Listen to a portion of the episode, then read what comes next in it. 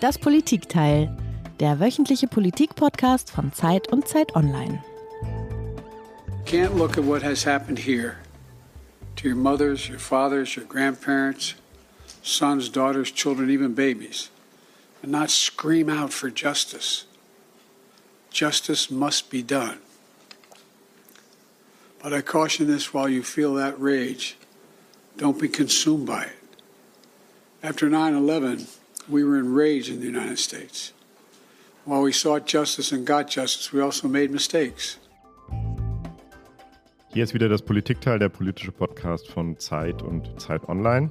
Ich bin Heinrich Wefing. Und ich bin Tina Hildebrand. Normalerweise sprechen wir nicht zwei Folgen nacheinander über dasselbe Thema. Aber das sind keine ganz normalen Zeiten. Die ganze Welt schaut auf Israel und den Nahen Osten und leidet mit mit denen, die da jetzt leiden und schaut mit mehr als nur der üblichen Sorge auf das, was da noch kommen könnte.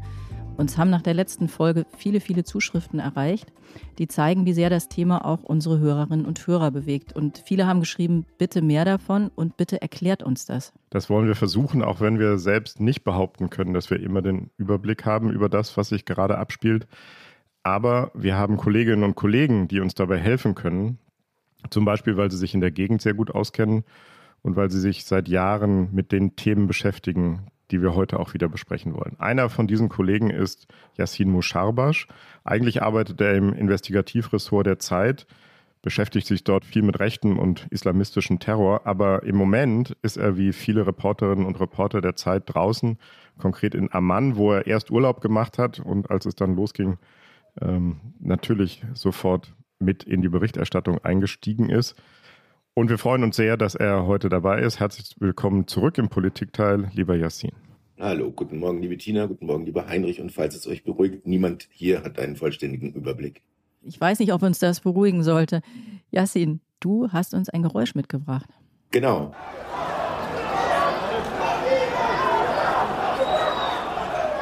Wo ist das? Wahrscheinlich bei dir in der Nähe, würde ich mal vermuten. Ja, das ist eine Aufnahme vom vergangenen Freitag, die habe ich selbst gemacht, ähm, downtown in Amman, hier in der jordanischen Hauptstadt, nach dem Freitagsgebet. Äh, das ist der traditionelle ähm, Zeitpunkt und Treffpunkt für größere politische Demonstrationen. Die gibt es immer mal wieder zu verschiedenen Anlässen. Aber am vergangenen Freitag war der Anlass selbstverständlich die Situation in Israel und vor allem aus jordanischer Sicht, aus Sicht der jordanischen Teilnehmer, die Situation in Gaza, im Gazastreifen. Und was ihr da hört, sind Sprechchöre der Protestierenden dort. Die hatten es schon in sich. Was wir da gehört haben, wenn ich es jetzt äh, richtig im Kopf habe, war mit unseren Seelen, äh, mit unserem Blut werden wir uns für dich einsetzen. Al-Aqsa, damit ist gemeint die Al-Aqsa-Moschee in Jerusalem. Das ist so ein traditioneller pro-palästinensischer Protestspruch. Und dann gab es aber auch noch ähm, reichlich andere und immer auch mal wieder neue auf die Situation angepasste. Da war schon richtig was los und wir rechnen damit, dass die Demonstrationen und Proteste hier in Jordanien auch nicht weniger werden, die werden auch gefährlicher. Ähm, das ist was, was ich versuche hier im Auge zu behalten. Ja, ich glaube, wir müssen einmal sagen, wir nehmen diesen Podcast auf am Donnerstag, den 19. Oktober, morgens um neun. Wir wissen alle nicht genau, was noch im Laufe der nächsten Stunden und Tage passieren wird. Aber wir wollen mal versuchen, mit dir zusammen, Yassin, so ein bisschen durchzugehen, wie gerade jetzt, also Donnerstagmorgen, die Lage sich darstellt. Du hast zusammen mit Lea Frese, unserer Nahostkorrespondentin in der aktuellen Ausgabe der Zeit einen Text geschrieben, der beschreibt, worüber gerade nachgedacht wird und wie schnell sich Lagen ändern können. Und wir erinnern uns ja erstmal daran, erst hieß es, es gibt die erwartete Bodenoffensive, den Einmarsch der Israelis im Gazastreifen. Dann wurde dieser Einmarsch möglicherweise wegen des Besuchs von Joe Biden verschoben. Am Abend des Dienstags wurde dann das Al-Ali-Krankenhaus in Gaza beschossen. Bis zu 500 Menschen sollen dabei getötet und verletzt worden sein. Und dass sich Bundeskanzler Olaf Scholz und manche unserer Journalistenkolleginnen und Kollegen wegen eines Raketenangriffs in Tel Aviv vor ihrem Flugzeug aufs Rollfeld werfen mussten, wirkte da fast nur noch wie eine Petitesse. Also, Yassin, lass uns einmal sortieren. Wo stehen wir heute Morgen, dem Tag unserer Aufnahme? Also von hier aus betrachtet, Heinrich und Tina, ist äh, die Frage, wann und ob die Bodenoffensive beginnt, eine relativ entscheidende, weil es die Sorge gibt, dass das eine Kettenreaktion auslöst, ein Eingreifen Hezbollah und so weiter, all diese Dinge, da können wir auch nochmal in Ruhe drüber sprechen. Klar ist aber auch, dass das, was im Al-Ahli-Krankenhaus in Gaza passiert ist, die Stimmung in der ähm, arabischen Welt massiv, massiv nochmal verschlechtert hat. Ihr wisst das und eure Zuhörerinnen und Zuhörer wissen das wahrscheinlich auch zu diesem Zeitpunkt. Es ist nicht final geklärt, was da genau passiert ist. Es gibt mehr Hinweise dafür, dass es sich um eine abgestürzte, fehlgeleitete palästinensische Rakete gehandelt hat, die dort eingeschlagen ist. Aber hier in der arabischen Welt glauben die meisten Menschen, es muss was mit Israel zu tun gehabt haben, es muss ein israelischer Luftschlag gewesen sein und entsprechend groß ist die Wut. Es gibt allerdings auch Leute, die sagen, es ist mir völlig egal, wessen Rakete das war. Da sind viele Leute gestorben, Kinder und Frauen und Leute, die auf der Flucht waren. Deshalb ist diese, diese Lage im Moment extrem emotional und angespannt. Wir haben in Beirut, in Amman, quer durch den Nahen Osten große spontane Kundgebungen gesehen. Hier in Amman vor der israelischen Botschaft. Da wurde versucht, die zu stürmen. Das ist Gott sei Dank nicht geglückt. In Tunesien wurde gestern, was ich ganz schrecklich finde, eine Synagoge abgefackelt. Also die Lage ist extrem angespannt und die vielen Toten in dem Krankenhaus, wir wissen nicht, wie viele es waren, aber es waren sicher etliche, hat das hier alles nochmal verkompliziert. Gestern Nacht in Gaza-Stadt. Ein Krankenhaus wurde getroffen. Rettungskräfte und Ärzte versuchen über Stunden Überlebende zu finden. Nach Angaben des palästinensischen Gesundheitsministeriums im Gazastreifen sollen hunderte Menschen getötet worden sein. Die militanten Palästinenser geben Israel die Schuld an dem Raketenangriff. Israels Armee weist das zurück. Informationen aus einigen Quellen, die uns vorliegen, deuten darauf hin, dass der islamische Dschihad für den fehlgeleiteten Raketeneinschlag verantwortlich ist, der das Krankenhaus in Gaza traf. Das war nochmal eine Zusammenfassung von, von dem, was du schon gesagt hast, Justin, über diesen Angriff auf das Krankenhaus. Hier gab es auch eine ziemliche Aufregung, weil die ersten Meldungen, die hier kamen, lauteten, Israel hat dieses Krankenhaus beschossen. Hier gibt es jetzt eine große Mediendebatte auch darüber, welchen Quellen man vertrauen kann. Du hast gesagt, es ist immer noch nicht klar. Was scheint dir denn plausibel oder für was gibt es am meisten Anhaltspunkte? Ich habe ähm, gestern Abend und gestern Nacht relativ viel Zeit damit verbracht, alles zu lesen, was ich dazu finden kann aus berufenem Munde. Das sind einmal Untersuchungen von ähm, seriösen Medien wie der New York Times, der BBC, die sich das angesehen haben. Unsere eigenen Kollegen haben es auch getan. Es gibt auch ähm, unabhängige Fact-Checker, die mit, mit offen verfügbaren Informationen versuchen, sich der Sache anzunähern. Mein Eindruck ist, der Krater, der dort zu sehen ist, mittlerweile ja im Tageslicht, ist zu klein für eine israelische äh, Bombe, wie sie da normalerweise bei Luftangriffen zum Einsatz kommt. Das würde darauf hindeuten, dass die israelische ähm, Theorie stimmt, dass es sich um eine, eine abgestürzte palästinensische Rakete handelt.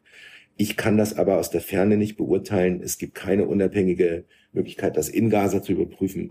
Das bleibt also noch ein bisschen in der Schwebe, aber klar, die Wahrscheinlichkeiten sind jetzt etwas weniger gleichmäßig verteilt. Wir sind ja total im Bereich der Spekulation, aber könnte es sein, dass es ein gezielter Angriff der Israelis war oder ein gezielter Angriff der Hamas oder spricht eher was dafür, dass das ein Kollateralschaden ist von dem, was da gerade los ist? Also ich bin mir sicher, dass die Israelis in dieser Situation nicht gezielt eine Fliegerbombe auf ein Krankenhaus abwerfen würden, von dem sie wissen, dass da nicht nur Schwerverletzte, sondern auch Flüchtlinge zusammenkommen. Sollte der Ursprung israelisch sein, bin ich sicher, dass es sich um ein Versehen handelt. Aber wie gesagt, ich gehe im Moment davon aus, dass das gar nicht der Fall ist.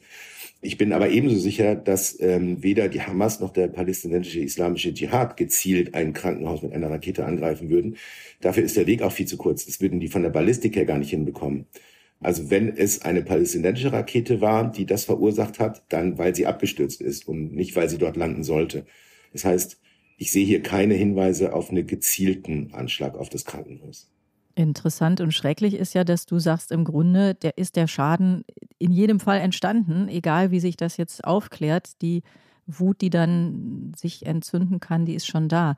Du hast auch gesagt, die Bodenoffensive ist ganz, ganz wichtig. Die wird eine riesige Rolle spielen. Das ist so eines dieser Wörter, die jetzt immer kursieren, wo sich vielleicht viele gar nicht so ganz genau was drunter vorstellen können. Kannst du uns einmal erklären, was heißt das denn genau, Bodenoffensive? Was werden die Israelis dann wahrscheinlich machen? Tja, wenn ich das wüsste, ich weiß nicht mal, ob die Israelis das selber wissen, was sie genau machen, aber was damit gemeint ist, ist, dass man den Gazastreifen nicht nur von der Luft aus bombardiert, das hat Israel, ja, das hat ähm, Israel ja schon viele Male gemacht in der Vergangenheit, wenn sie die Notwendigkeit dafür sahen, sondern dass man Bodentruppen äh, schickt, das bedeutet Panzer, gepanzerte Fahrzeuge, dass man Personal reinschickt in den Gazastreifen. Und damit geht aus israelischer Sicht ein massiv erhöhtes Risiko eigener Verluste einher. Dieses Risiko ist minimal, wenn ich aus der Luft bombardiere. Dieses Risiko ist maximal, wenn ich in den Gazastreifen einmarschiere, der sehr dicht besiedelt ist und wo die Hamas eine Verteidigungsinfrastruktur aufgebaut hat. Warum also sollte man das überhaupt machen? Israel macht es immer dann, wenn sie glauben, dass das, was sie erreichen wollen, mit anderen Mitteln nicht möglich ist. Also, sie haben das gemacht, als sie zum Beispiel den entführten Soldaten Gilad Shalit befreien wollten aus dem Gazastreifen. Das geht nicht aus der Luft. Sie haben das gemacht, ähm, als sie versuchen wollten, die Tunnelinfrastruktur der Hamas äh, platt zu machen. Das geht bedingt aus der Luft, aber eben nicht nur. Das heißt, das sind Anlässe, warum man dieses Risiko eingeht aus israelischer Sicht. Und im Moment scheint die israelische Regierung der Meinung zu sein, das geht nicht anders. Das, was sie als Ziel ausgegeben haben, das ausgegebene Ziel ähm, ist die Zerstörung, Zerschlagung, weitgehende Schwächung der Hamas. Und deshalb glaube ich auch, dass diese Bodenoffensive in der einen oder anderen Form stattfinden wird mit wie vielen Leuten Israel da reingehen wird, äh, mit wie vielen Panzern, wie lange Israel da drin bleiben wird, das weiß ich nicht. Das Problem ist, dass es wirklich, glaube ich, eine sehr, sehr blutige Geschichte werden könnte. Und deshalb wäre es wahrscheinlich in jedermanns Interesse, man könnte das vermeiden und die Politik könnte da eine Rolle äh, spielen. Aber ähm, wenn die israelische Armee sich entscheidet, eine Bodenoffensive zu beginnen, dann glaube ich, wird es nicht nur in Gaza schlimm, sondern dann kann es eine Kettenreaktion auch außerhalb geben. Du hast die Tunnel erwähnt. Die Lage wird ja jetzt noch sehr stark dadurch kompliziert, sowohl taktisch wie auch emotional, dass da Geiseln sind und Geiseln gefangen gehalten werden. Es heißt zum Teil in 30, 40 Meter tiefen Tunneln.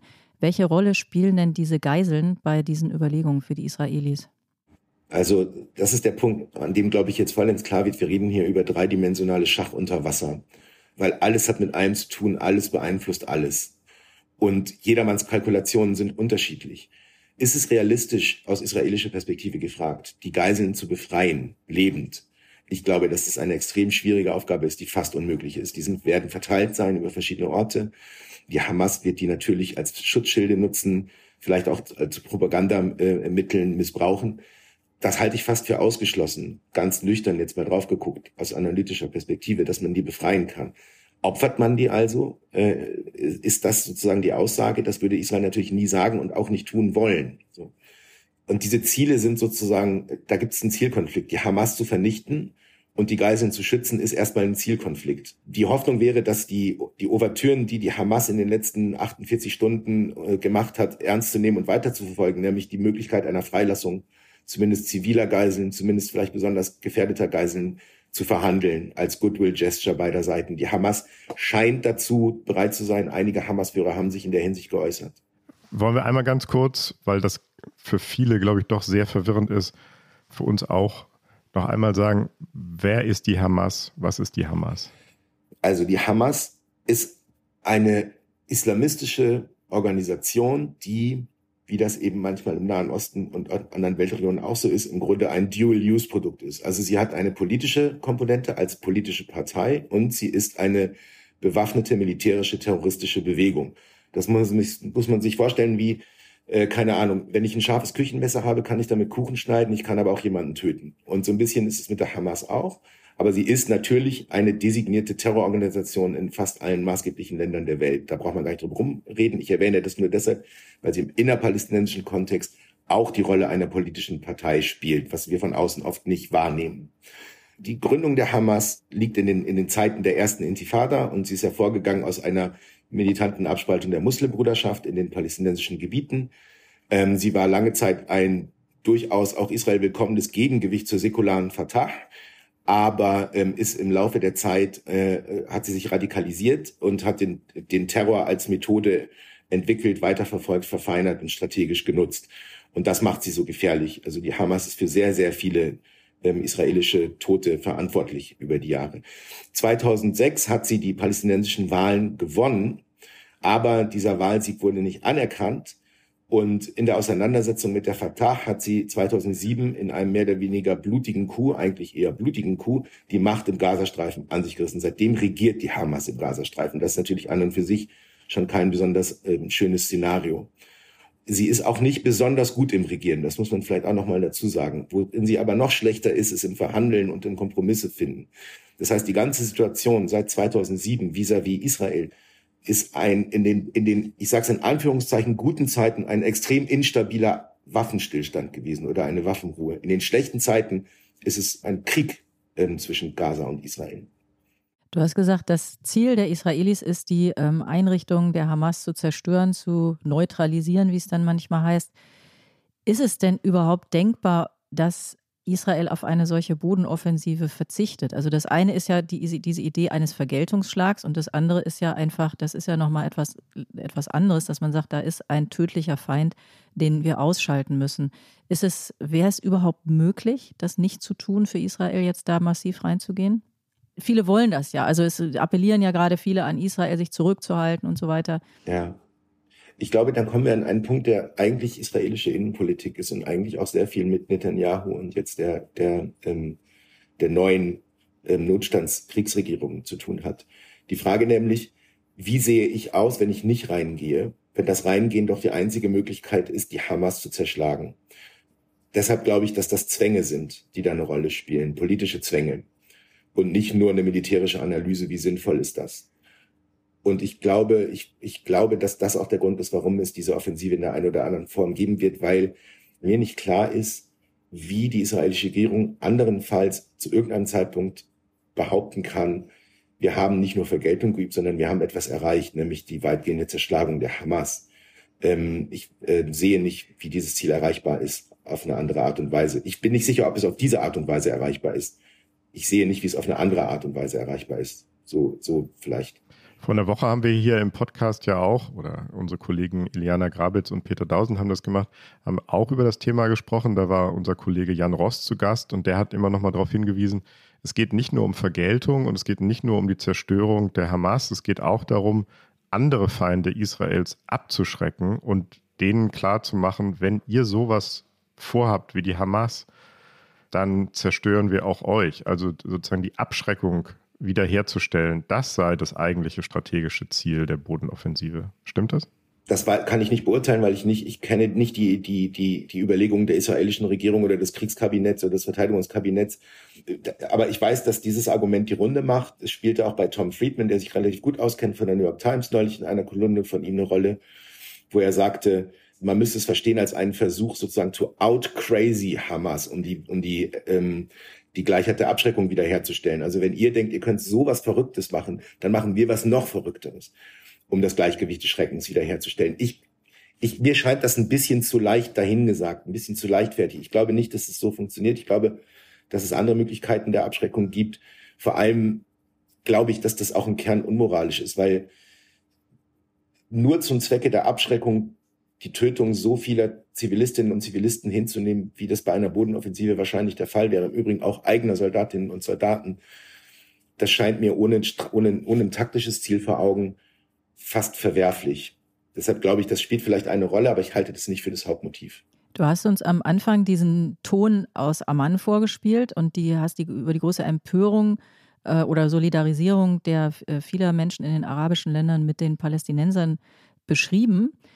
Gleichzeitig, das fand ich super interessant, hast du mit Lea ja in dem Text, den ihr geschrieben habt, habt ihr geschrieben, eine Sache ist anders als sonst, nämlich die umgebenden Länder haben kein Interesse am Krieg.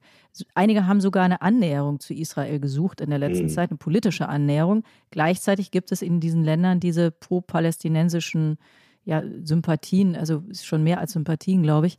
Kannst du uns diese Lage nochmal erklären? Du bist ja auch einer, der jetzt sozusagen, du bist nicht in Israel, einer, der von draußen drauf guckt. Wie ist das Bild?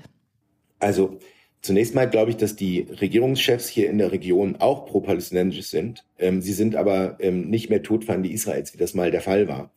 Also die, dieses Arrangement, das hat längst stattgefunden. Die Länder, über die wir jetzt sprechen, Jordanien, Ägypten ähm, vor allem, sind interessiert an Stabilität, auch an der Stabilität ihrer eigenen Macht im Übrigen und nicht an einem Krieg. Die Bevölkerung sehen das etwas anders. Die sind auch nicht unbedingt interessiert an einem Krieg, aber die wollen und brauchen ein Ventil für ihre Wut. Die wollen sehen, dass etwas passiert.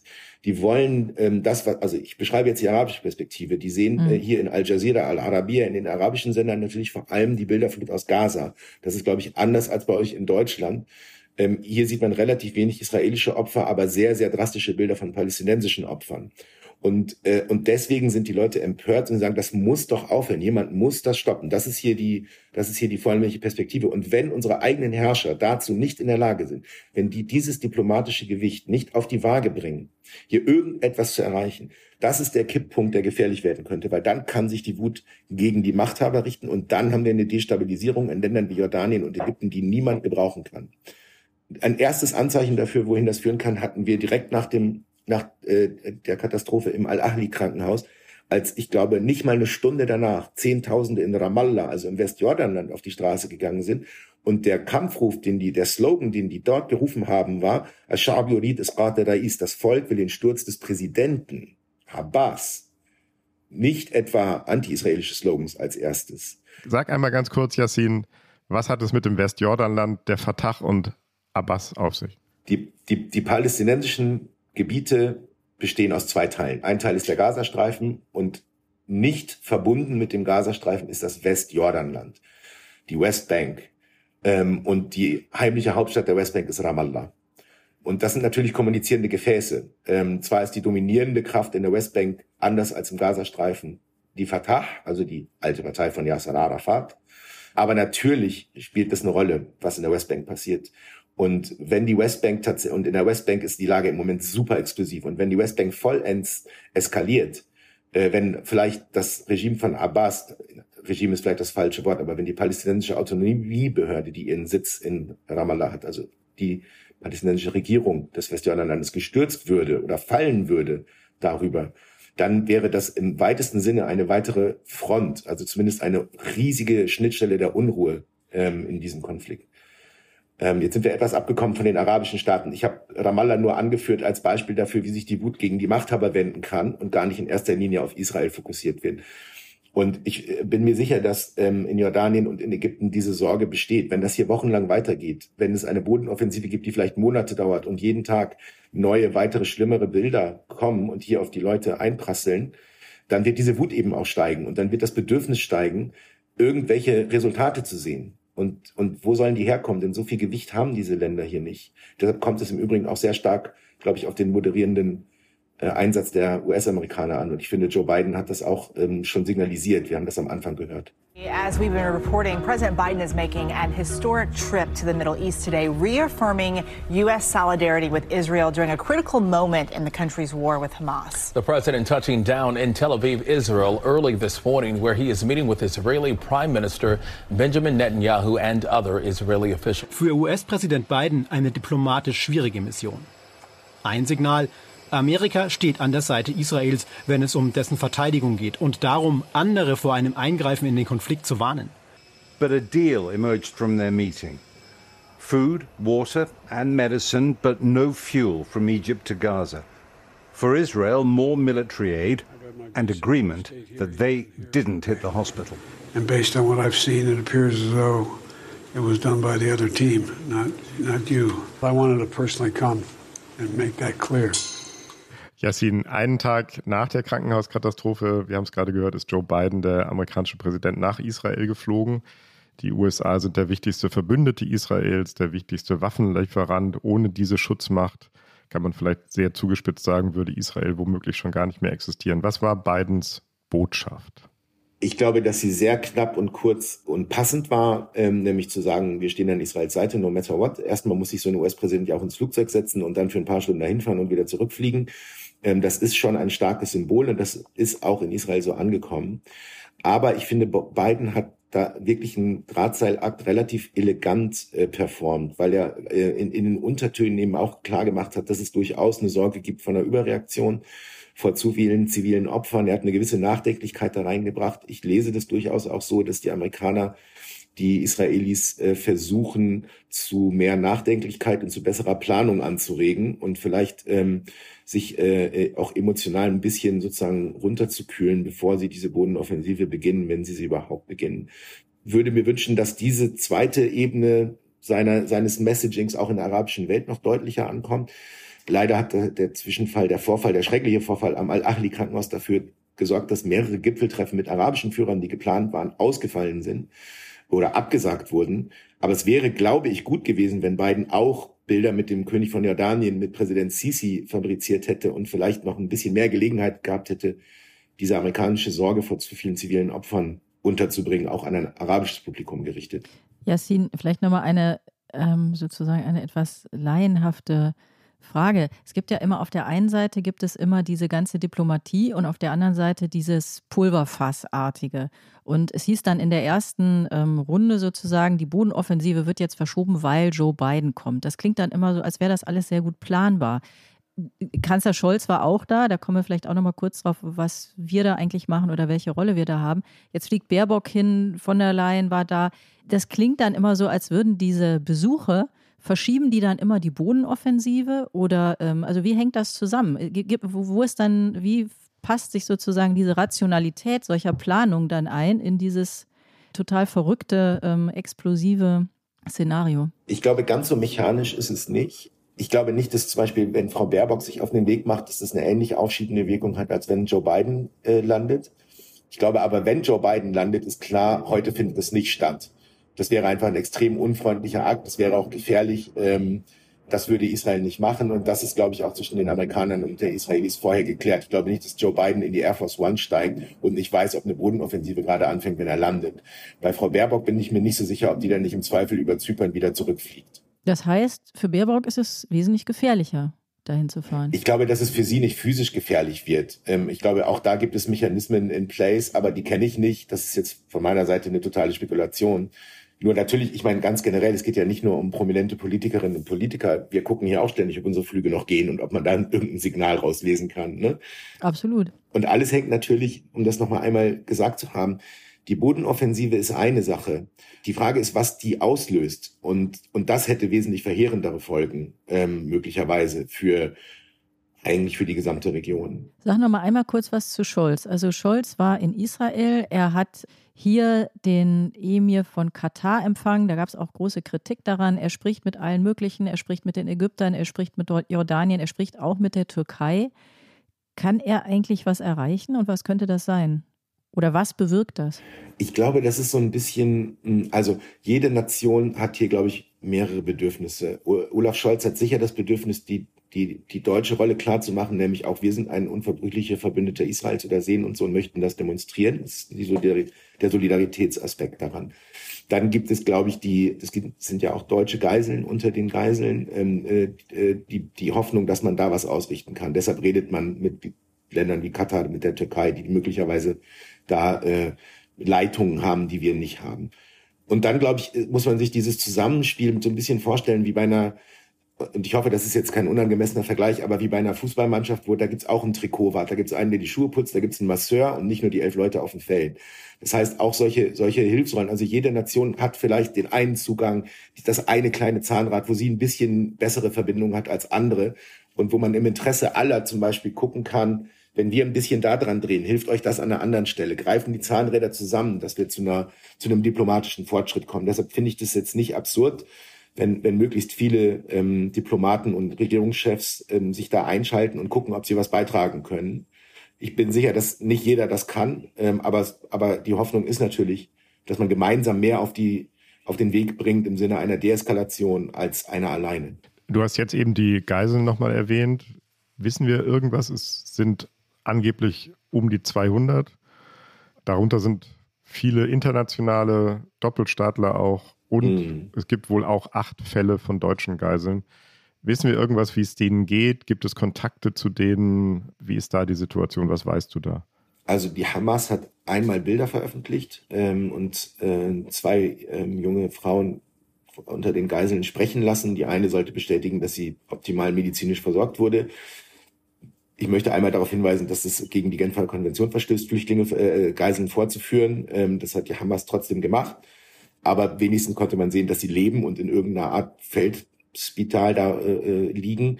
Ähm, mehr darüber hinaus ist mir nicht bekannt. Ich, ich, ich spüre diese, es gibt offenbar bei der Hamas dass die, eine Bereitschaft, einen Teil dieser Geiseln loszuwerden. Ich glaube, dass die für die Hamas auch eine Belastung sind. Ich glaube, dass die mehr Geiseln haben, als sie gedacht haben zu bekommen durch diesen äh, fürchterlichen Angriff am, am 7. Oktober. Deshalb glaube ich, dass da Hoffnung besteht, dass da zumindest eine teilweise Befreiung zustande kommen könnte. Wer da genau mit wem redet, da hören wir nur Gerüchte. Es sind die üblichen Gerüchte. Länder wie Katar, die Türkei haben Gesprächskanäle, die andere nicht haben. Das höre ich. Ob das stimmt, weiß ich nicht. Als wir zwischendurch mal telefoniert haben, als wir hier die Zeitung, äh, dabei waren, die Zeitung zu machen und uns abzustimmen, da haben wir auch darüber gesprochen. Und hier ist ja eine der größten Ängste, dass diese Geiseln sehr gezielt bedroht werden könnten, auch zu erpresserischen Zwecken.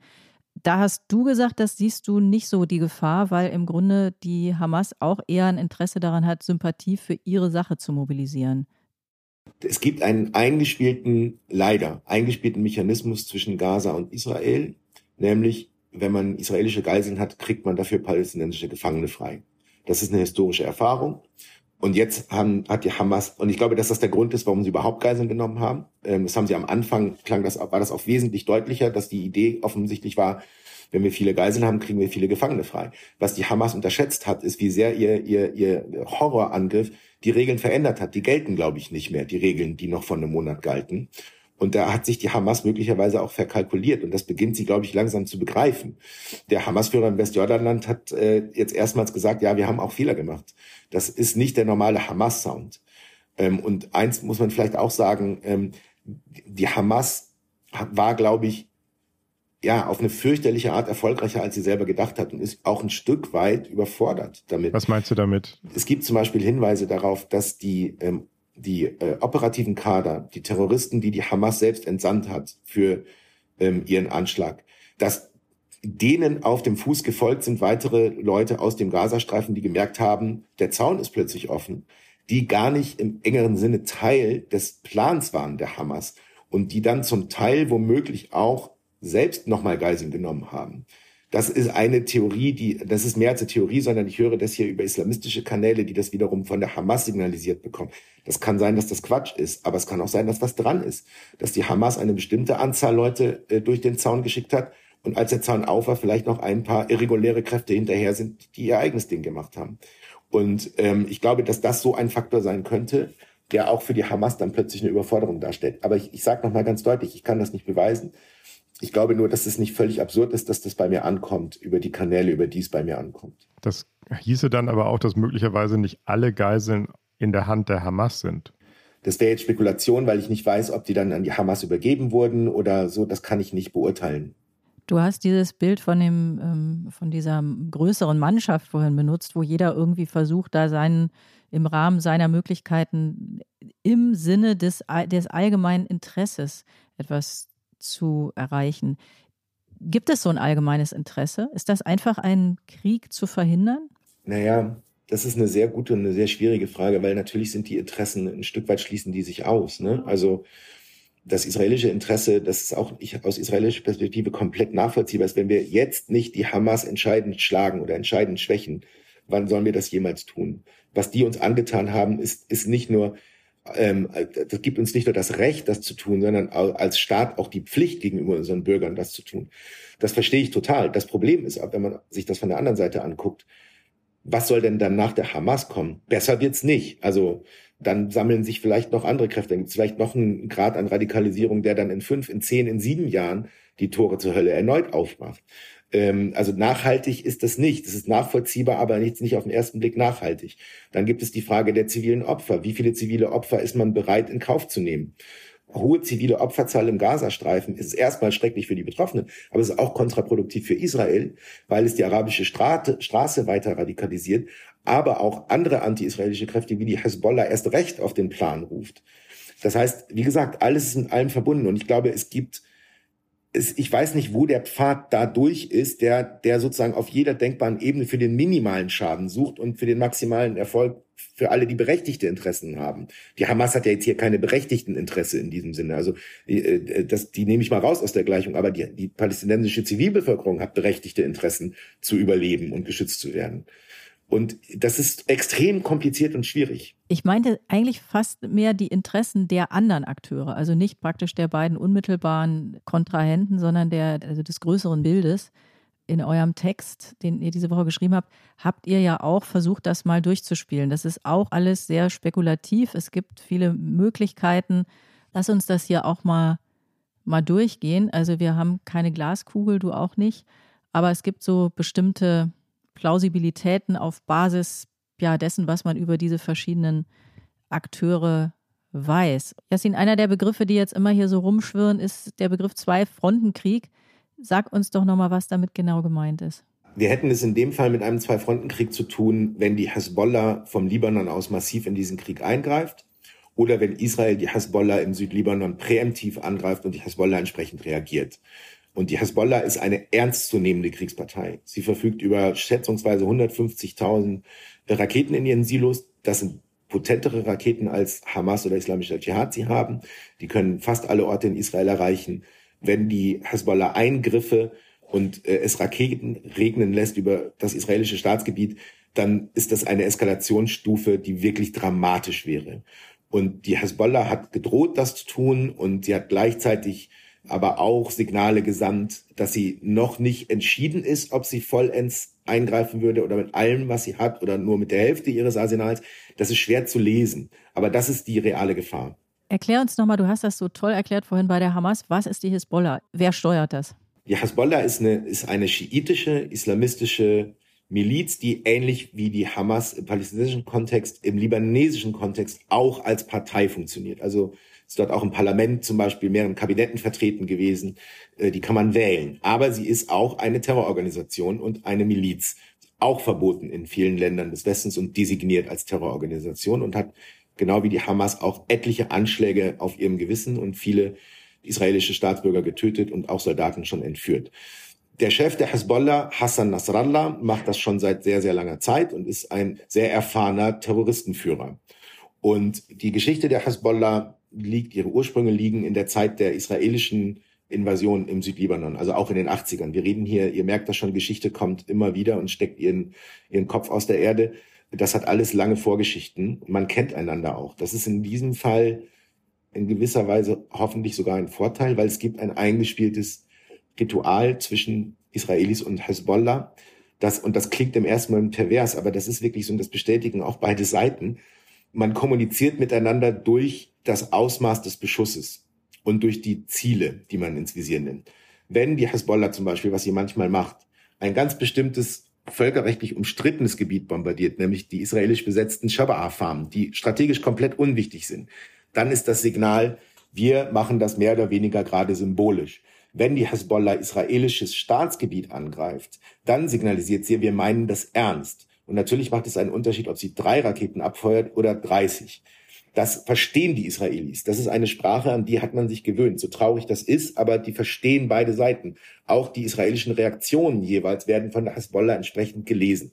Die Leute, mit denen ich hier gesprochen habe, die dieses Spiel auch verstehen, die sagen mir, ihre Vermutung ist, wenn es eine Bodenoffensive gibt, wird Hezbollah hart und massiv reagieren, aber auf einer, auf eine Weise, die die Israelis verstehen werden als, das ist jetzt nicht mehr symbolisch, aber wir sind auch nicht all in sondern es wird schlimmer, als es je zuvor war, aber es ist noch nicht die totale Eskalation. Es gibt theoretisch einen Weg zurück.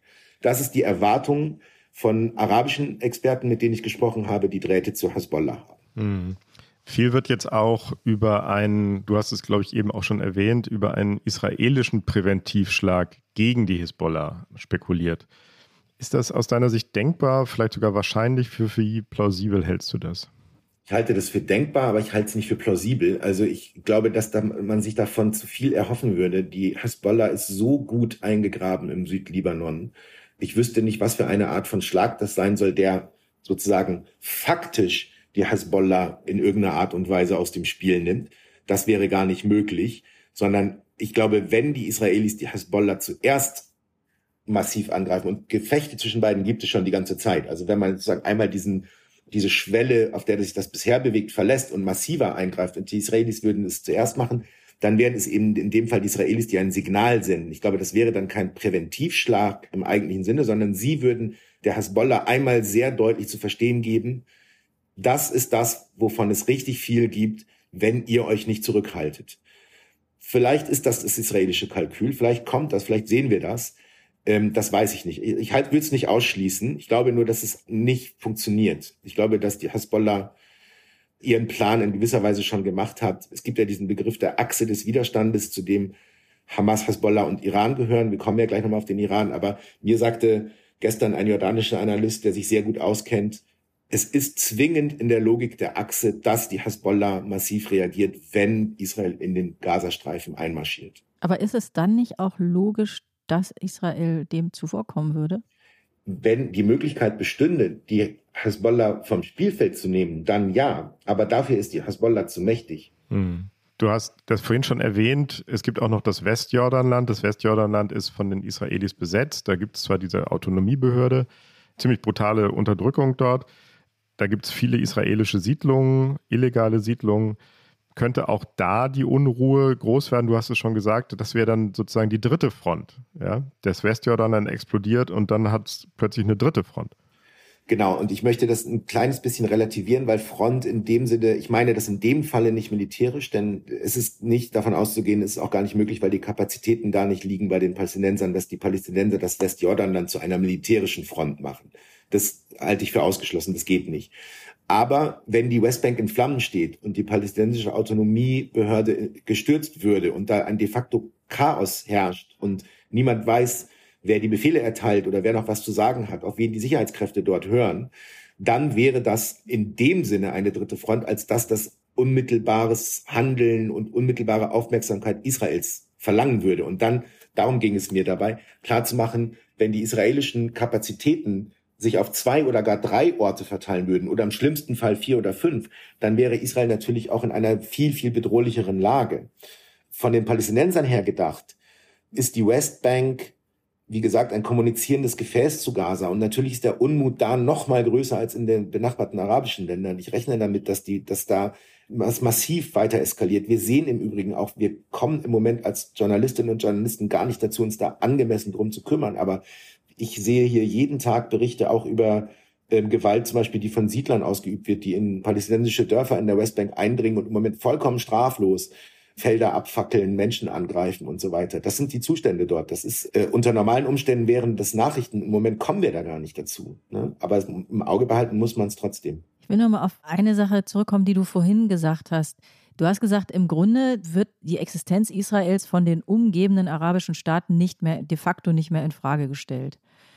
Das war ja aber auch immer Teil der Dynamik, dass Israel, weil es von Feinden umgeben war, die alle seine Auslöschung wollten, immer sozusagen übermäßig brutaler auftreten und auch zurückschlagen musste, um einfach weiter existieren zu können.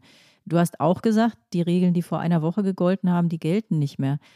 Dieser Prozess, der da möglicherweise im Entstehen war, und der ja bedeuten könnte, dass dieser alte Satz, Israel ist von Feinden umgeben, die seine Auslöschung wollen, vielleicht gar nicht mehr stimmt. Ist der auch planiert worden damit? Ja, der, dieser Satz war, glaube ich, auch schon vor einem Monat nicht mehr wahr. Ne? Und da gibt es zwei Entwicklungen. Es gibt einmal die, die guten Entwicklungen. Also ich glaube, dass Ägypten und Jordanien stabil sind als Länder, die ihren Frieden mit der Existenz Israels gemacht haben und die nicht in Frage stellen, auch öffentlich.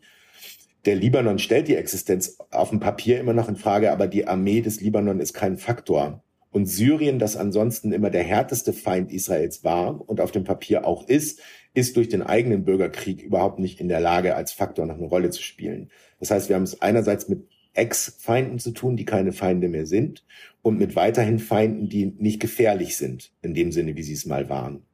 Wir sehen aber, wie sich unter iranischem Einfluss ein Netz von Milizen und halbregulären Kräften über den Nahen Osten gelegt hat, das diese Bedrohungsrolle jetzt einnimmt. Und ähm, das eben auch sehr gefährlich ist.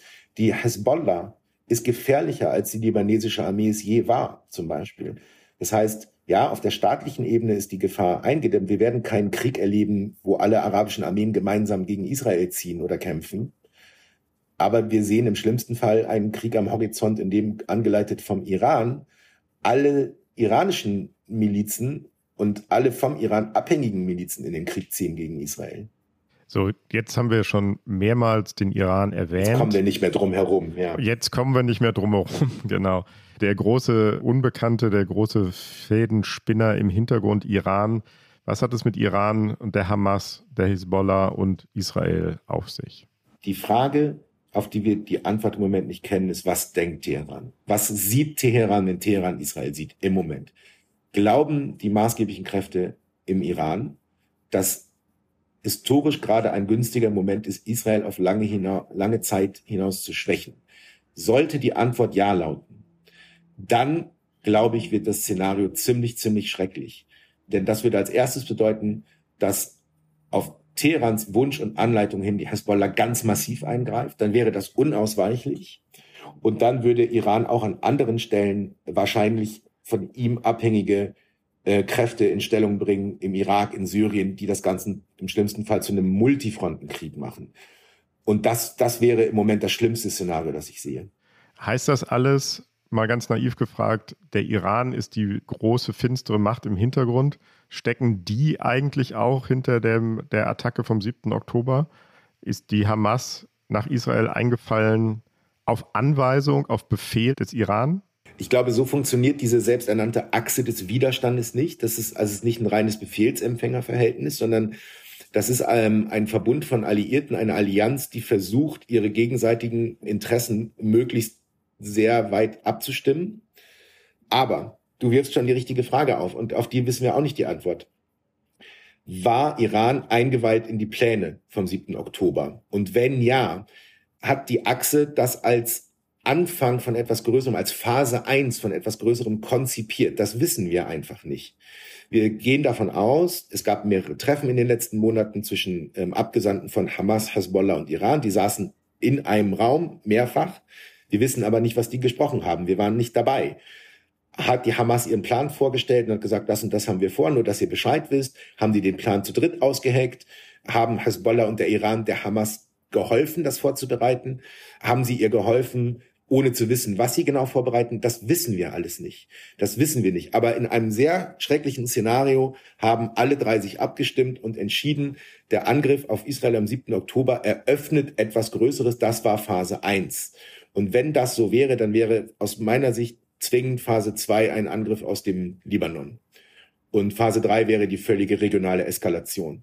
Aber ich sage das nochmal, wir wissen das nicht. Der Iran ist eine Blackbox, auch für viele Experten das ist ganz schwer, da reinzugucken. Die meisten Leute, mit denen ich hier in Jordanien gesprochen habe, glauben nicht, dass es so linear ist. Die glauben, dass es eine Abstimmung gibt, aber keinen Beschluss, keinen großen, umfassenden Plan. Man wird es abwarten müssen, wie, wie der Iran sich jetzt positioniert. Wir haben versucht, Lea und ich, das in unserem Stück einmal kurz zu äh, beschreiben. Der Iran funkt ja auch ähm, Signale. Meine persönliche äh, Wahrnehmung ist im Moment so, für drei harte Warnungen Richtung Israel kommt eine Nachricht aus Teheran, die erkennen lässt, den totalen Krieg wollen die gar nicht. Und ich glaube, dass die Israelis das auch so lesen. Also im Moment würde ich eher sagen, das absolute Horrorszenario steht uns nicht bevor. Die Amerikaner halten das aber offensichtlich nicht für ganz ausgeschlossen zu diesem Kommunizieren mit sozusagen auch militärischen Mitteln gehört ja auch das Verlegen von Flugzeugträgern. Und die Amerikaner haben, ich glaube, es ist der größte Flugzeugträger, ich bin da absolut keine Militärexpertin, zwei verlegt, um genau dieses Signal auch dem Iran auszusenden. Wagt es nicht, denkt nicht mal dran. So ein Signal hat dann auch wieder diese Wirkung. Aber du hast ja gesagt, du hältst es ohnehin, das wäre ja ein Worst-Case-Szenario, was du beschrieben hast, das hältst du nicht für sehr akut. Das ist einfach eine Vorsichtsmaßnahme dann. Aber jetzt sind wir wieder bei dreidimensionalem Schach unter Wasser. Die Amerikaner stellen einen Flugzeugträger ins östliche Mittelmeer und hoffen, dass das die Iraner abschreckt. Dann sehen sie nicht, dass das der Fall ist. Die stellen einen zweiten hin und hoffen, dass sie das jetzt merken, dass die Iraner die Botschaft kapieren. Weil die signalisiert ja, wenn Israel in einen Mehrfrontenkrieg gerät, dann machen wir mit auf Israels Seite, dann greifen wir ein. So. Und das soll die andere Seite abschrecken. Jetzt versetzt man sich einmal kurz in die andere Seite, in den Iran und überlegt sich mal, ist das denn eine Abschreckung oder ist es vielleicht eine Einladung aus iranischer Sicht? Und dann sind wir wieder an dem Punkt, wir wissen nicht, was Teheran denkt. Vielleicht will Teheran die Amerikaner in diesen Krieg reinziehen und hat einen ganz großen Plan. Vielleicht funktioniert die Abschreckung. Wenn wir in Teheran eine Fliege an der Wand wären, wüssten wir mehr, aber sind wir nicht. Und deshalb können wir immer nur am nächsten Schritt immer nur ein bisschen besser, ein bisschen genauer verstehen, was das Kalkül wahrscheinlich war. Aber wir, wir können es ehrlich gesagt nur post factum aus den Aktionen herauslesen und darum so schwer vorhersagen. Ich glaube, eine Ebene muss man wenigstens noch einmal erwähnen. Der Iran versucht, eine Atombombe zu entwickeln.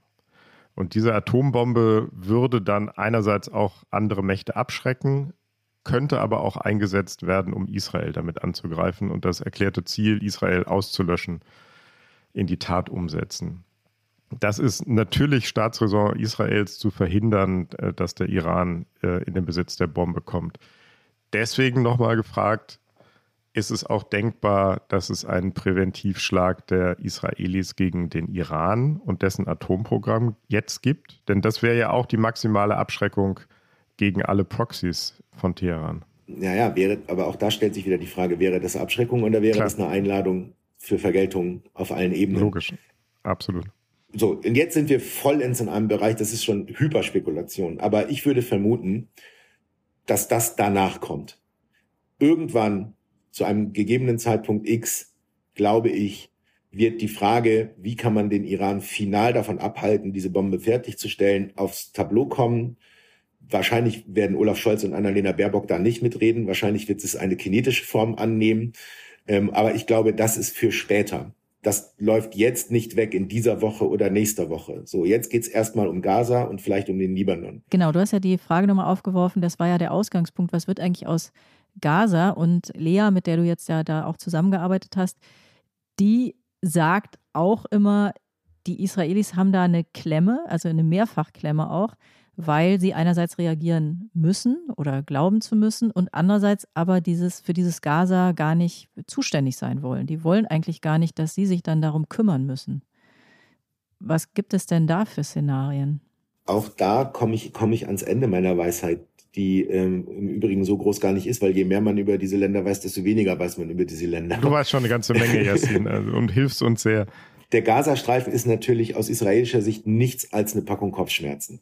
Äh, man will den nicht haben. So, man würde den am liebsten loswerden. Wenn man könnte, würde man den physisch nach Ägypten rüberschieben und sagen, wir wollen mit dem Mist nichts mehr zu tun haben. Aber das wollen die Ägypter nicht. Nee, das wollen die Ägypter natürlich nicht. Und vor allem wollen die Palästinenser das nicht. Und sie sollten es auch nicht wollen oder darüber nachdenken müssen, weil das ihre Heimat ist. Und das muss man ja auch ein Stück weit respektieren, dass man nicht Leute versetzen kann wie Autos.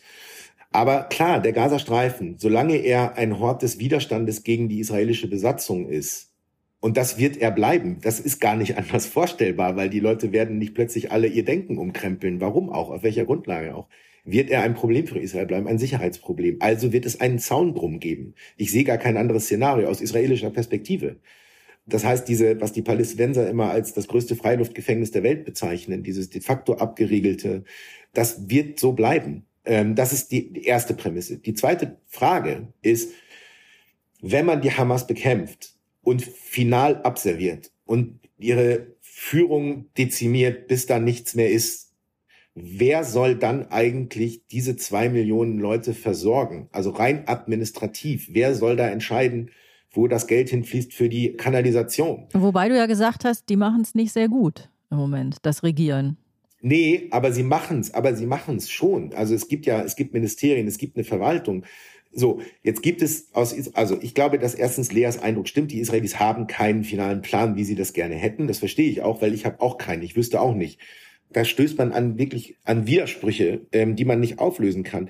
Natürlich gibt es die theoretische Möglichkeit, dass man sagt, ja, es gibt ja eine palästinensische Regierung in der Westbank, dann soll die halt Gaza mitregieren. Das war ja auch mal so gedacht. Ich glaube, dass jeder Versuch, die PA dazu zu bringen, sich Gaza ans Revers zu heften, dazu führt, dass zwei Millionen Leute in Gaza die PA als Verräter beschimpfen. Weil sie sagen, ihr seid jetzt die Nutznießer hier, ihr setzt euch quasi auf den Berg der Leichen hier und sagt, wir sind jetzt die neuen Sheriffs.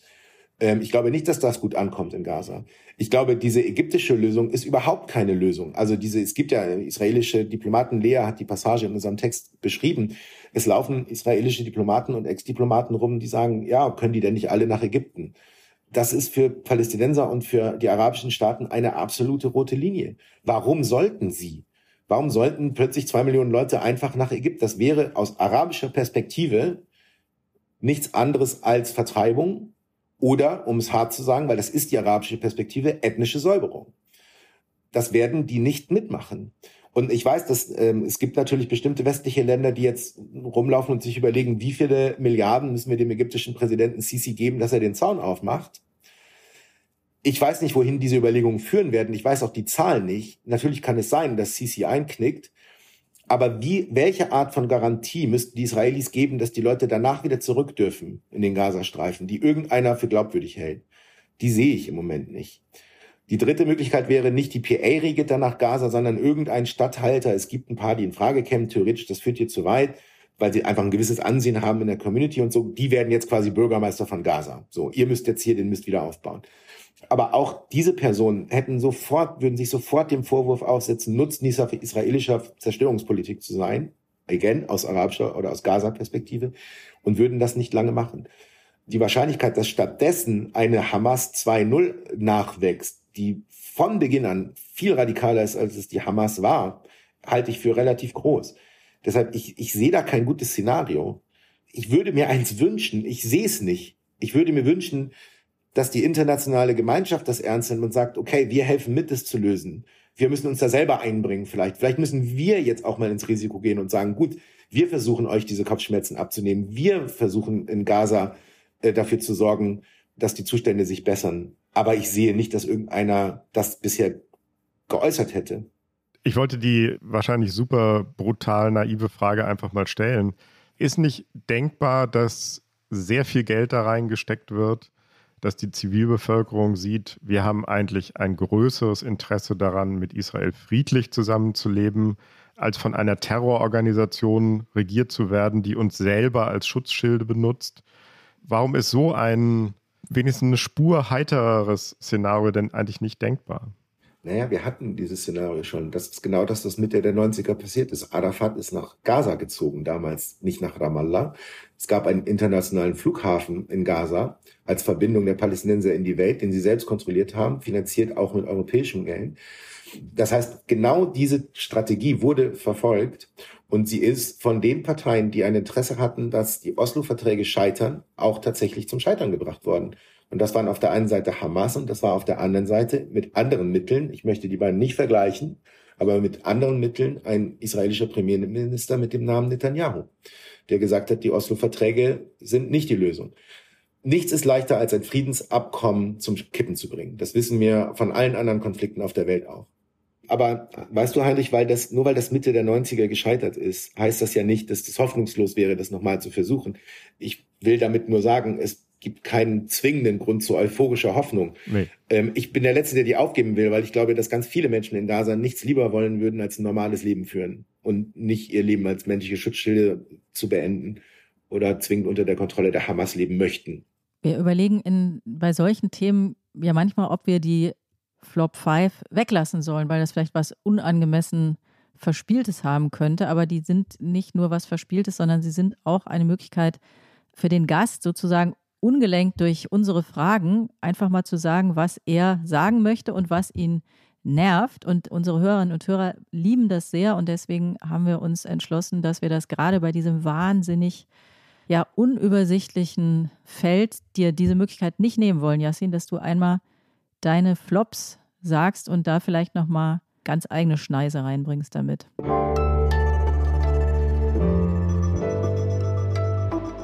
Die Flop 5. Ich habe nur drei Flops. Ist das okay? Ja, das reicht. Das ist absolut okay. Gut. Das erste ist ein Flöppchen. Und das betrifft mich selbst. Äh, ich bin ja nicht das erste Mal in solchen, in solchen aufregenden Krisensituationen unterwegs. Und ähm, neben dem, was ich in der Zeit schreibe oder an Podcasts manchmal mache, twittere ich auch. Und ich versuche dabei immer möglichst ruhig und sachlich zu bleiben, eine Ebene zu finden, die konstruktiv ist. Und aber im Anschluss an diese Explosion im Ahali-Krankenhaus habe ich selbst einmal diese Zahl der angeblich 500 Todesopfer getwittert, ohne irgendeine Quelle zu nennen. Die Quelle war das Krankenhaus selber und das von der Hamas ähm, geführte Gesundheitsministerium in Gaza. Damit habe ich gar kein großes Problem. Ich hätte das nur sagen sollen. Ich hätte das ergänzen. Das hat mich ärgert mich im Nachhinein, dass ich das nicht getan habe. Mir ist vollkommen klar, dass alle Konfliktparteien immer Zahlen verbreiten, die man doppelt und dreifach prüfen muss. Das geht für die der Hamas garantiert ganz besonders. Wir wissen im Moment nicht, wie viele Leute da gestorben sind. Es können 500 sein. Ich hoffe es nicht. Ich hoffe, es waren viel weniger.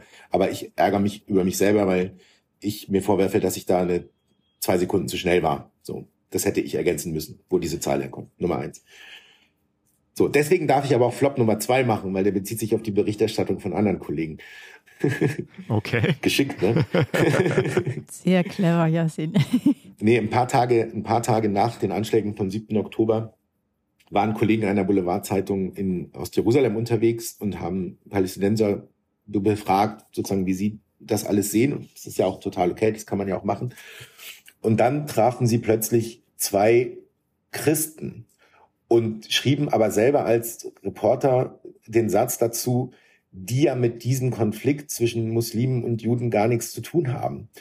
Und das fand ich extrem irritierend, aus mehreren Gründen, weil die einzigen Kräfte in der Region, die den Nahostkonflikt als einen rein religiösen Konflikt interpretieren, sind Islamisten.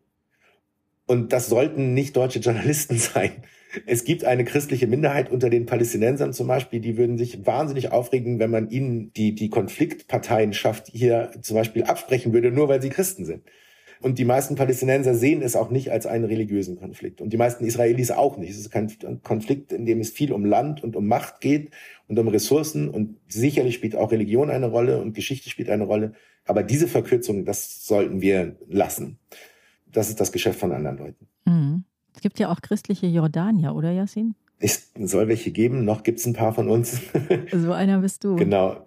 Deswegen bin ich da immer so ein bisschen extra alert, weil wir sind nicht so viele. Und ich sage ganz kurz nur zur Erklärung, ich habe eine, ein Teil meiner Familie kommt aus Jordanien. Also ich bin nicht Palästinenser, ich sehe mich nicht als Palästinenser.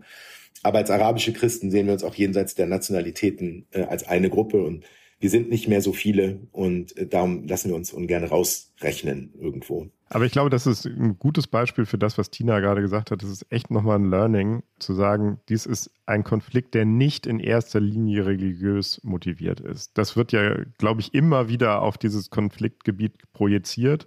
Aber nein, so ist es nicht. Es geht um Macht, um Interessen im Grunde um das, worum es immer geht in Konflikten. Genau, und es ist auch unsere Aufgabe als Journalisten und Journalistinnen, dann nicht auf das Framing reinzugehen. Natürlich betrachtet die Hamas das so, ne? aber das sollten wir ja nicht nachmachen. Und jetzt wollt ihr noch einen dritten Flop, ne? Der ist auch sehr. Wenn du noch einen hast, ja. Ja, ja, der ist auch sehr, sehr persönlich auf eine Art. Und sorry, das ist jetzt vielleicht ein ganz kleines bisschen Galgenhumor, aber also die Hamas hat einen Sprecher, den sie immer vorschickt in ihren Videos, in denen sie sich zur aktuellen Lage äußert. Der heißt Abu Obaida und der tritt auf. So wie das kennt man eigentlich von der Hamas gar nicht. Das ist eine neue Ästhetik, äh, die die da nutzen. Oder für sich ist es für, für die Hamas ist die neu. Das ist eher so eine IS-Ästhetik. Da steht nämlich plötzlich so ein vermummter Typ und redet auf Hocharabisch und gibt da diese Statements ab. Und dieser Abu Obaida, der ähm, vermummt sich mit einer Kufiyye, also mit diesem, was in Deutschland auch Palästinensertuch genannt wird, allerdings mit einem roten, nicht mit dem klassischen Schwarz-Weiß, sondern mit dem Rot-Weiß. Und das ärgert mich wahnsinnig, weil, weil hier zwischen Jordanien und Palästina, sind ja sozusagen auch kommunizierende Gefäße, inoffiziell die Regel gilt, Palästinenser schwarz-weiß, Jordanier rot-weiß. Und ich hatte eigentlich auch vor und habe auch vor, weil ich das seit Jahren eigentlich immer mache, meine rot-weiße jordanische Kufie, so wie mein Großvater und meine Großonkel und meine Onkel sie alle immer getragen haben, auch diesen Winter wieder um meinen Hals zu schlingen. Ich möchte aber nicht aussehen wie Abu Obaida und es regt mich wahnsinnig auf. Äh, das ist ein bisschen ernsthafter, als es jetzt klingt. Diese Übernahme von Symbolen, diese Übernahme von anderer Leute Möglichkeiten, sich auszudrücken oder auszuleben oder Identität zu haben, durch Konfliktparteien wie, also oder Terroristen in dem Fall, regt mich wahnsinnig auf. Plötzlich wird man dann unter Umständen mit denen in einen Topf geworfen, obwohl der aus meiner Sicht überhaupt kein Recht hat, dieses rot-weiße Tuch in dieser Art und Weise zu diffamieren. Also auch Terroristen bemächtigen sich äh, der kulturellen Aneignung ja, es ist immer eine Dimension von solchen Konflikten, dass Symbole auch gestohlen werden, gekapert werden. Und das verursacht auch Schmerz, finde ich, bei anderen Leuten, die gar nichts damit zu tun haben, weil die plötzlich vereinnahmt werden auf eine Weise, gegen die zu wehren sich sehr schwer ist. Also bitte zurück zur Kleiderordnung. Ja. Jasin, ich traue mich fast gar nicht zu fragen, aber wir versuchen auch bei den schrecklichsten Themen immer irgendwie einen Funken Hoffnung zu entdecken. Hast du etwas anzubieten für uns? Spürst du was in dir? Ja, ich spüre was in mir. Ich werde ich also jetzt auch auf die Gefahr hin, dass ich jetzt fast pathetisch werde, aber ich habe natürlich in den letzten Tagen äh, sehr viel mit Israelis gesprochen und sehr viel äh, mit mit arabischen äh, und palästinensischen Personen und also das Traurige ist, dass man quasi jeden fragt, sind deine Leute okay, als erstes am Telefon und zwar egal mit wem man spricht. Aber wenn mir irgendwas Hoffnung macht, dann ist es die Tatsache, dass ich persönlich echt viele gute Bekannte und Freunde sowohl in Israel als auch in den palästinensischen Gebieten habe, von denen ich weiß, an denen würde ein Frieden irgendwann nicht scheitern. Ich weiß, dass es eine kritische Masse an Menschen gibt, an denen ein Frieden nicht scheitern würde. Die, das kann man meiner Meinung nach nicht oft genug sagen. Und wenn einem irgendwas Hoffnung gibt in dieser, Entschuldigung, Scheiße, dann ist es das. Es gibt diese Leute und unser Job ist es auch, die zum Sprechen zu bekommen und Ideen Gehör zu verschaffen. Das war es wieder, das Politikteil. Der politische Podcast von Zeit und Zeit Online. Ein bisschen länger als sonst, aber ich glaube, es hat sich gelohnt.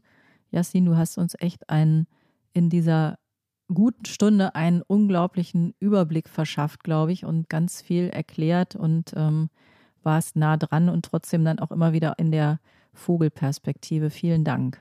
Sehr gerne. Liebe Hörerinnen und Hörer, wenn Sie uns schreiben wollen äh, mit Kritik an dieser oder anderen Folgen, mit Anregungen, mit wem wir in Zukunft mal ins Gespräch kommen sollten, dann können Sie uns schreiben an die inzwischen bekannte Mailadresse daspolitikteil.zeit.de. Und danken wollen wir nicht nur Yassin, das hat Tina gerade schon wunderbar gemacht. Danken tun wir an dieser Stelle immer Carlotta, Carlotta Wald, die uns auch diese Woche wieder bei der Recherche und äh, Produktion unterstützt hat. Wir danken diese Woche Maria von den Pool Artists, die uns durch die Aufnahme durchführt, technisch produzierend. Und unseren Podcast-Paten von Zeit Online, Pia und Ole und wie sie alle heißen. Danke auch an euch. Und wir machen auch ein bisschen Werbung in eigener Sache diesmal, Heinrich. Ne? Sonst Ja, weisen absolut. wir gerne auf die vielen anderen Podcasts hin. Aber jetzt weisen wir einmal unverschämterweise auf uns selbst hin. Wir machen nämlich auch was Besonderes. Wir ähm, machen das Politikteil on the road mit einer sehr besonderen Gästin. Sollen wir das jetzt schon verraten, Heinrich? Oder? Ja, es gibt ja, man kann das ja schon nachlesen und getwittert wurde es auch schon. Also komm, Verrat, wer trifft sich mit uns, wann und wo? Wir haben die große Freude, dass wir Anne Will treffen, die ja in diesem Jahr aufhört. Sie war wie keine andere präsent im Fernsehen und alle Großen der deutschen Politik saßen bei ihr mal solo, mal in verschiedenen Runden. Und jetzt sitzen wir mit ihr und dürfen das Spiel umdrehen und dürfen sie alles fragen, was uns einfällt. Und zwar am 7. November in Leipzig. Genau, und wer sich dafür interessiert, wer vielleicht auch dafür ein Ticket sich besorgen möchte, der kann das tun unter der folgenden Adresse www.zeit.de slash Politikteil Bindestrich live. Wow. Wow. Nochmal. www.zeit.de slash Politikteil Bindestrich live. Das war's. Jetzt können wir vielleicht noch ein kleines Geheimnis verraten. Wir haben hier einen, das ist, glaube ich, der erste Podcast mit, mit Rauch, oder? Mit, ähm, mit Rauchwaren. Und am Anfang hat Heinrich gefragt, darf man in Hotels in Amman rauchen? Und was hast du gesagt, Yassin? Man muss sogar, sonst fliegt man raus. Das wollen wir auf keinen Fall.